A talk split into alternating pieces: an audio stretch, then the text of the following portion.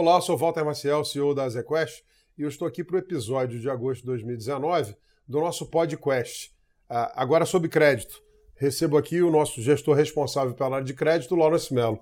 Lawrence, a gente teve um bom desempenho no mês dos fundos, com grande destaque para o alto. Quais foram os principais motivos dessa boa performance no mês?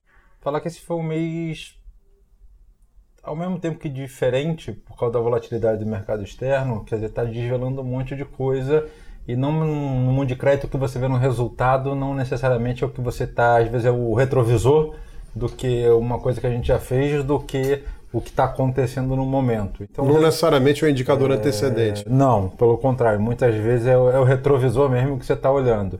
Então o resultado alto desse mês veio bom por coisas que a gente fez ali em março, abril, tá? que a gente já enxergava um pouco de, de cenário de mercado de crédito, no, no, caso, emagrecendo um pouco as taxas de emissões, os ativos ficando muito longos. Então a gente reduziu o duration, pegou ativos com taxas mais gordinhas, em CDI mais do que em percentual do CDI, deixou lá na carteira, fez o famoso backlog e deixou lá na gordura que uma hora vem.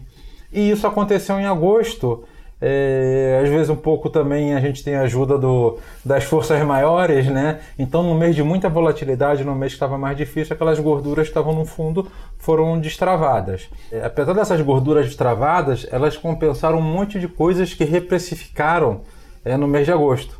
Então é legal, porque o fundo às vezes você não estava vendo na cota, ele tinha gordura, fez uma compensação saudável no alto, ainda mais que nossos cotistas são bem antigos, porque é um fundo que está fechado, então tá isso daí um você vai fazendo a maneira mais correta de entregar resultados de uma maneira suave ao longo do mês. E cuidando do passivo. É, cuidando do passivo. Junto com isso, você pega a carteira offshore, que foi uma carteira que a gente ganhou muito dinheiro em junho, em julho, e em agosto ela ficou zerada, até por causa da volatilidade externa. Vou te fazer uma pergunta em cima disso. Você começou há alguns meses, há um par de meses, a acessar o fundo lá fora e pegar algumas opções de títulos brasileiros que são emitidos offshore. O que, que isso te dá a mais de flexibilidade, de opções de investimento? É uma maneira simples. Se você tem vários laguinhos para pescar, né? Cada hora você vai ter um peixe, na hora que faltar um, você consegue pegar peixe outro. E aparece muita é, arbitragem? É isso, aparece arbitragem. Então, por exemplo, essa carteira é uma carteira que a gente está começando devagar nesse começo um pouco mais devagar, é para aprender o operacional. A lógica é a mesma do Brasil, mas o operacional do Brasil é tudo muito automatizado, a gente conhece, são 20 anos de experiência e de repente lá fora tem algumas coisas que é, não, não é tão padronizado como no Brasil. O ambiente aberto, você não tem um único regulador, então você tem que entender todas as, as microdinâmicas para não afetar a cota do fundo. Então isso dá muita liberdade. Primeiro passo é Brasil. Segundo é a gente, ao longo do tempo, com muita cautela, conseguir América Latina ou empresas similares em países é, próximos que a gente tem um mínimo de entendimento e que coisas parecidas com o que a gente investe no Brasil. E é até muito interessante, né? Porque, e, e, continuando o que eu estava falando um pouquinho antes, julho a gente teve um descasamento, ganhou dinheiro, mas por causa da, do MTM, da marcação na cota, a cota veio negativa por um descasamento do dólar, é isso que a gente fala do operacional, então detraiu o resultado do outro, e aí a cota em dólar desse fundo ficou zerada, só que voltou aquele efeito contábil e jogou o resultado de julho em agosto. Pela valorização é, da, do dólar é, contra o é, real. Então um descasamento de timing de marcação, até uma coisa bem técnica, não vou entrar aqui não, mas quer dizer, a gente vai entendendo tudo isso para entregar o produto da maneira adequada ao passivo do outro. Né? Agora, quem conversa com você, ouve esse diagnóstico há bastante tempo, e você acaba de dar aqui, falar de é, dois diferentes efeitos de mercado com uma mesma causa de fundo, que é a escassez de títulos, o aumento de demanda, até um questionamento em alguns momentos se há ou não uma bolha de crédito. Por que, que a gente não está vendo com esses juros mais baixos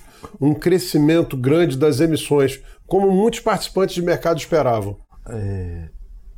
Dinheiro você precisa de duas coisas, é, né? Ou para você estender suas dívidas, ou para você gastar mais. No caso de empresa, você gasta quando vai investir. O que aconteceu muito no primeiro semestre foi as empresas pegando dinheiro para reperfilar, ou seja, deixar a dívida dela o mais longo possível. Isso faz as empresas ficarem mais saudáveis do ponto de vista financeiro e diminuir o custo de dívida. Então isso foi maravilhoso, só que é uma dívida que o, o diretor financeiro lá vai estar tá fazendo conta na vírgula. Na hora que é investimento. Uma troca de passivo.